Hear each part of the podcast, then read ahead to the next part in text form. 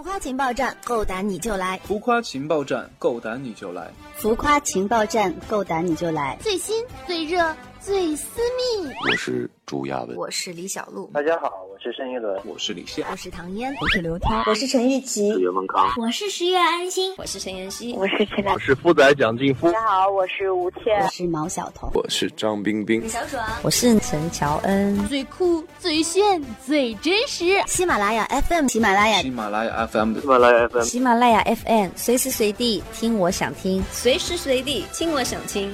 浮夸情报站，最接地气儿的明星大狂欢。我在这里，我在这里，你呢？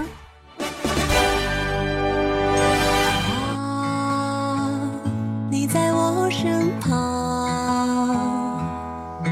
我要你为我梳妆。锵锵锵！亲爱的听众朋友们，大家好，欢迎来到浮夸情报站，够胆你就来的情报站的节目现场。我依旧呢是情报站的主播兔小慧，么么哒。今天我们请到的这一位嘉宾是谁呢？相信这首音乐响起的时候，你就应该知道他是谁了吧？没错，她就是《驴得水》的女主角张一曼的扮演者任素汐。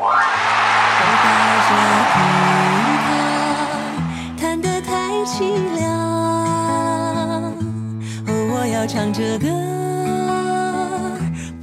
任素汐是中国的戏剧女演员。出演过德云社舞台剧《唐伯虎点秋香》。二零一一年呢，参加了李国修执导的话剧《三人行不行》，被观众熟知。二零一二年，主演由尤璐周深编剧并执导的话剧《驴得水》。二零一六年，根据同名话剧改编的喜剧电影《驴得水》，饰演张一曼一角。十二月十日，获得了腾讯视频星光大赏年度新锐电影演员。二零一七年二月二十五日，任素汐获得了第二十五届上海影评人最佳新人女演员奖。同时，她也在二零一七年的电影《提着心吊着胆》中。饰演了顾小姐，让我们欢迎素汐来做客我们的浮夸情报站的现场。欢迎素汐，浮夸情报站，够胆你就来。Hello，喜马拉雅 FM 的听众朋友们，大家好，我是演员任素汐。由我参演的电影《提着心吊着胆》即将全国上映，请大家多多支持。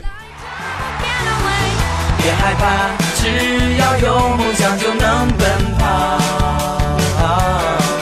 快点找到自己的世界，不需。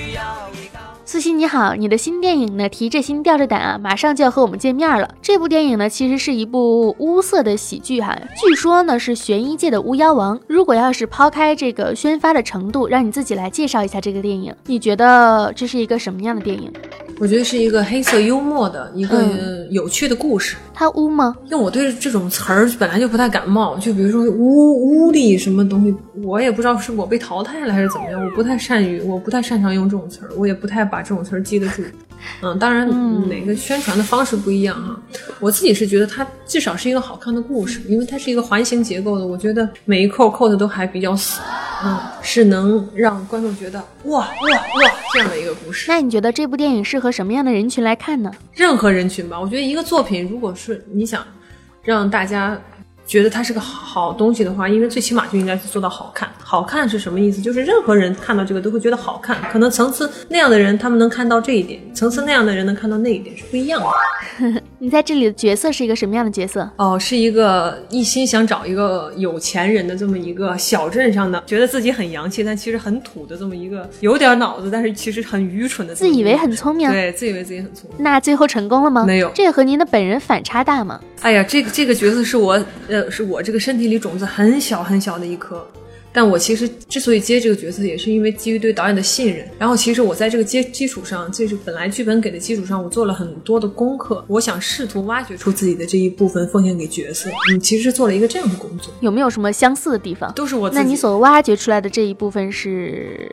就是电影现在展现的这个人物，又觉得自己很聪明的这个愚蠢的这个劲儿，是我自己挖掘出来的。你觉得拍这个片子的时候最大的困难是什么？困难啊，就是因为种子小。其实这个种子小这个东西是一个天大的困难。就如果你的身体里这个种子大的话，对于好多创作时的时候，就是完全很方便，就觉得你不不用演是是。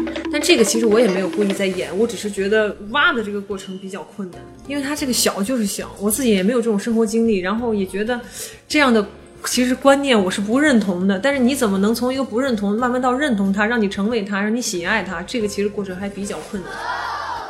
就是即使是这样的人物，你也觉得要喜爱他才能够去演得出来。那假设说是一个疯子，你也是要首先去爱他的，对吗？就是。我这个人物我不能分开，因为他就是我，所以我无法不喜爱他。因为你就像你也不会讨厌自己一样。对对对，所以如果一个角色这样的话，你不爱上这个角色，就是坏人，他永远不觉得自己坏。嗯，愚蠢的人也不觉得自己愚蠢。嗯，所以就算你看到他有很多缺点，但其实他我也很喜欢他，因为这就是我。成片效果你有没有觉得超出预期？成片效果我现在还没看，我一会儿去看。对，要看一下是吧？哎，那我们还是想要往前倒一下哈，就是说一下驴得水。驴得水的种子对你来说是比较强的吗？也不是最大的。是一个中等大小的种子，至少比这颗大。其实素心，你也是演了差不多两百多场张一曼了，扇了自己一千五百多个耳光，你把你的一切都给了这个角色，你究竟是为了什么这么去拼命的去塑造一个角色呢？万一走不出来了怎么办？其实具体的正式演出的场次也就一百多场，但是你架不住有好多排练呀、连排呀、彩排呀，这些加起来也二百场也差不多了。喜爱是一方面，其实有的时候梳理人物的时候，它是一个很酣畅的过程，因为其实演舞台剧也没有那么多的机会能把每每一个人。物都吃的这么透，因为其实有的时候他有的戏你演一轮他就没了，你即使想再继续工作这个人物，你也没有机会了。但是刘德水这个好在他这个戏一直在演，他每一次里演，每一次我们在排练的时候，我都会再梳理他一遍，然后他是有这样的机会的。所以有的时候很多这个角色出来，也不是说我有多么喜爱这个角色，每个角色我演的我都喜爱。只不过是有的有机会去丰富它，有的没有这个机会。我有个同事之前看过你演的一场那个话剧，就是在那个鼓楼那边。哦，你还看过那个？对对对，就是那个，在一个很小的一个场地。就是他当时跟我说哈，他说他觉得你已经挺红的了，为什么还要在那样的一个小场地就给那么点人在演呢？后来我们还在更小的场地演，因为其实我是不在意场地大小的，有一个观众我都会演。哎呀，我觉得这也没什么好说的，这应该这么做吧？我觉得也没有什么大小之分。确实，确实。其实你看，你也不是说专门学话剧的，那之前有没有说想过之后就要走这样的一条路？是我我们班就是导表混，导演表演都学。哎呦，你看我们其实每做事情的时候是不会自己计划的那么缜密，一步一步我要做什么，但只能有一个大概的目标。但是当我慢慢演戏的时候，我发现我喜欢这个东西，这个东西给我带来乐趣和幸福感，那我就好好做这个事情。我觉得如果连喜欢的事情都不去用心做的话，那其实活得也挺没劲的。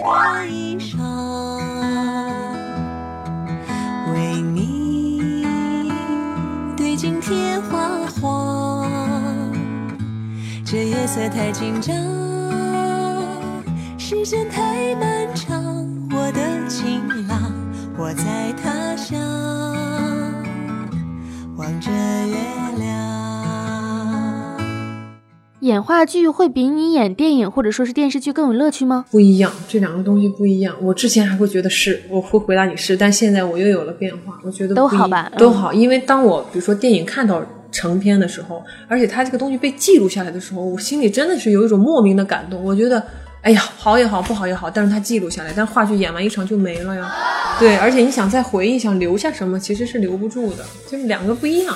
话剧之中有没有什么印象最深的？就是说演了那么多出，大概什么时候从第一次演，就是说演了这么多出，就有好多次印象都很深，就是每次的那个深刻的程度已经让我摘摘选不出一个具体的给你。但是我记得我演到四五十场的时候，这个人物彻底通透了的时候，大概在四五十场。演出了这么多，大概是什么时候？一三年吧。对，然后呃，把它演通了那一场，我有明显的感觉通了。这个人物我可以随时随地的生活在舞台上了。之前还会有断的时刻，但那一下没有，之后再也没断过。从第一次演到通了，时间大概是多久？一年吧。所以一个戏其实真正把它梳理通，加上排练，加上演出，最起码得几十场起。所以有的时候一个人物演了一轮就消失了的，其实很遗憾。哎，有没有什么就是不管是演员啊、导演啊，或者是剧啊，就是有一种什么东西是你一定要演到了，然后你才会觉得很甘心的那一种？我每个其实都这么做，也都这么想，但有的时候不是自己能决定的好多东西。嗯，有的就是演不了那么久。其实素心你也是学导演的，如果有机会啊，让你去导一部剧，你想导一部什么类型的剧呢？嗯，我现在还没有。积攒到我想说话的地步，嗯，如果说我想说话，我想表达的时候，我觉得艺术创作就应该是你想要表达什么再去表达，不是说我们现在有一笔钱了，来我们传个项目吧。嗯，在我看来，这个东西我觉得更我更尊尊敬它，就是其实这个行业导演这个行业我更尊敬他。其实表演也是，我觉得我从事的这个职业，如果我尊敬他，他才会尊敬我。对，现在还没想过会和现在你的演出风格上有很大的变化吗？心态上唯一变化的就是工作变多了，片酬涨了，没了。就这两点变化。我也不会是挤撮人的谁，或者是更多人的谁，其实都不是。我呀，不在意的这个事儿的原因，是因为我知道自己有自己想干什么，我自己明确的知道我心里要的这个东西。我希望我在遵循的这条路上，踏踏实实的、安安静静的、不违背内心的走下去，这是我想追求的，所以我也会这么做。我不会被外界的这些东西干。其实，在我们的生活当中，人人都是有梦想追求的。最后呢，很多人因为种种的原因哈，能够实现自己梦想的，或者说仍旧在追梦途中的，其实人会变得越来越少。大家都会觉得追梦这是挺难的。我们觉得没多难。对，我也觉得这不是一件很难的事儿。对，其实也有很多人跟我聊说这个好难的吧，在娱乐圈怎么的。对，我觉得不难啊，我觉得没多难。种种的坎坷，但是最后只要你还在坚持，就是说一句很鸡汤的话吧，就是早晚会实现的。嗯。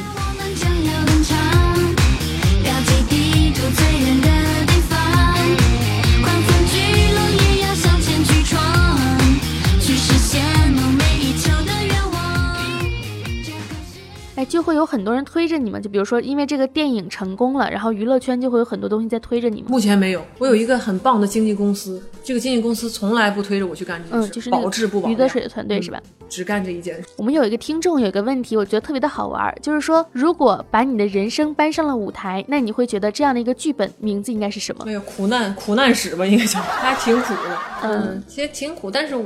就是，我这你让我突然一说，我觉得苦难多一些，但是其实这些东西都是我的财富，都给了我很多帮助，能让我变得更强大、更坚强的也是这些东西。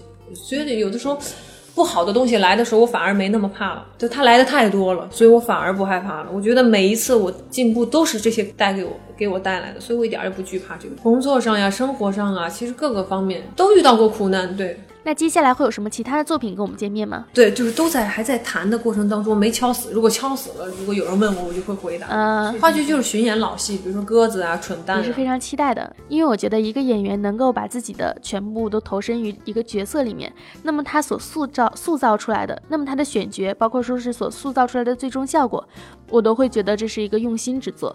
用心了，就一定会呈现出好作品。好，下面让我们进入第二个环节，就是快问快答环节。所有的问题都需要第一反应来简短作答。首先，对刚认识的人会用什么做开场白？您好。最近的一条朋友圈发了什么？朋友圈。哎呦，我好久不发朋友圈了，好一两年没发朋友圈。我刚发了一个，但我忘了具现在具体。去 KTV 必点的一首歌《富士山下》。你觉得最扯淡的一句心灵鸡汤是什么？一切都会过去的。嗯，这句挺扯的。用一句话来形容自己的穿衣风格：舒服。不做工作的时候一般都会做什么？刷手机、看电影。不做演员的时候会做什么职业？不知道。生活中最可怕的两件事是什么？怕鬼，怕黑。以前做过什么？现在绝对不会再做的事吗？撒谎。哎，如果是我，我会说尿床。哎。好来说一个心愿吧。今年想买一个大汽车，没了。摇得上号吗？不是，号还没有。但是今年想买一个能代步的汽车。那最后也希望素汐能够有什么想要对我们喜马拉雅听众朋友们说一下，也可以跟我们来说一下啊，没问题。喜马拉雅我经常听啊，真的吗？用喜马拉雅听什么？听相声、相声、评书。为什么会听？对我还喜欢听粤语歌呢，我这个 太宽泛了。对，听粤语歌，听郭德纲的评书多一些。我想说，其实听众朋友们要比爱看电视或者视频的朋友们，我觉得更心静一些。我自己这么觉得。有的时候，我觉得闭着眼睛听东西的时候，它这个空间自己的空间更大一点。所以，嗯，我也希望能多在喜马拉雅上听到很多陌生人的。呃，心声或者是陌生人所表达的情感，有的时候这种默默的，其实我们完全没有交集的人出来的东西，反而是更真实的。嗯，我很期待在喜马拉雅能够遇到知心的朋友。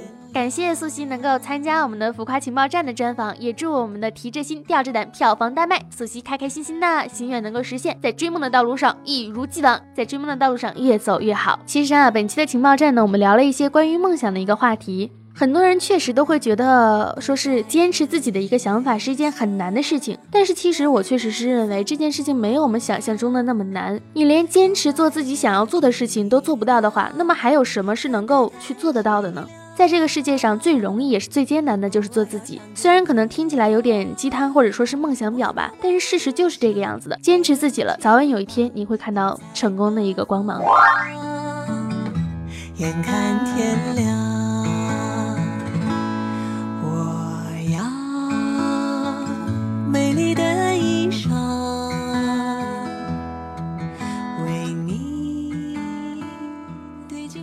好了，本期的情报站呢到这里就结束了。一如既往啊，我们的这期节目呢是有素汐的签名照的，懂了吧？所以应该做什么呢？点赞并且评论，说不定抽到签名照的就是你。爱你们哟，比个心！如果喜欢主播兔小慧的声音呢，也可以在喜马拉雅上搜索“螃蟹少女”，关注我的节目，订阅情报站，生活天天赞。好啦，本期的情报站到这里就结束了，祝大家生活快乐，祝大家天天快乐，爱你们哟，么么哒！青春阳光正能量，每天都是棒棒哒，拜拜。这夜色太紧张，时间太漫长，我的情郎，我在他乡。望着月亮。